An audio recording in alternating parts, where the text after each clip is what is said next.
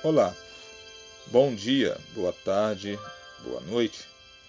Quarta-feira, 30 de junho de 2021. Reflexão de hoje: joio ou trigo?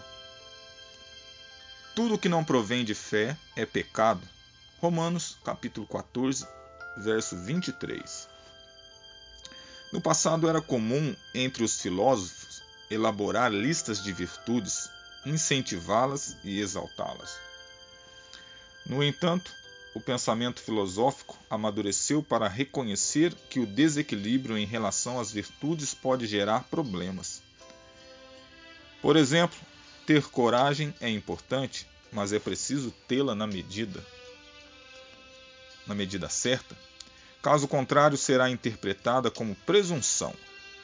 O senso de justiça pode tornar alguém inflexível implacável e até mesmo vingativo.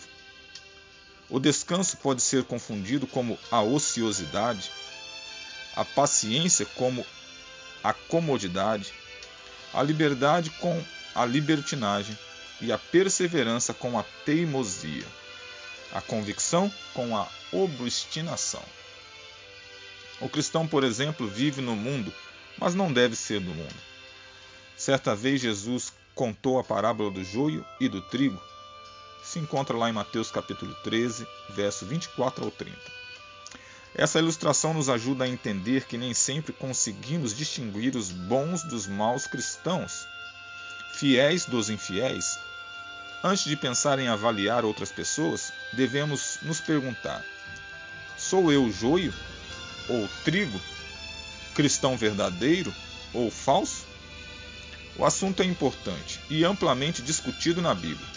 O profeta Isaías alertou: Ai dos que chamam ao mal bem e ao bem mal, que fazem das trevas luz e da luz trevas, do amargo doce e do doce amargo.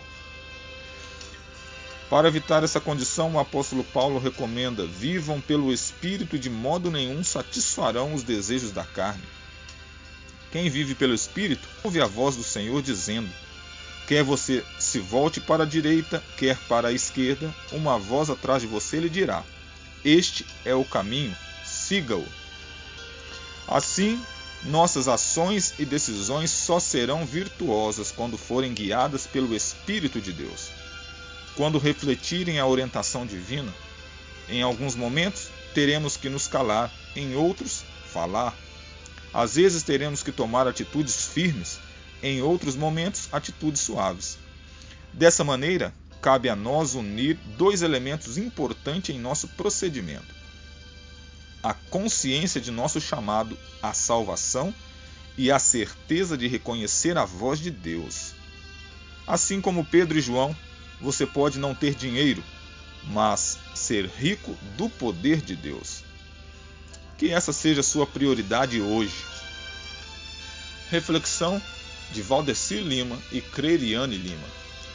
Que o Senhor te abençoe e te guarde, que Ele faça resplandecer sobre ti a tua face e lhe dê a paz.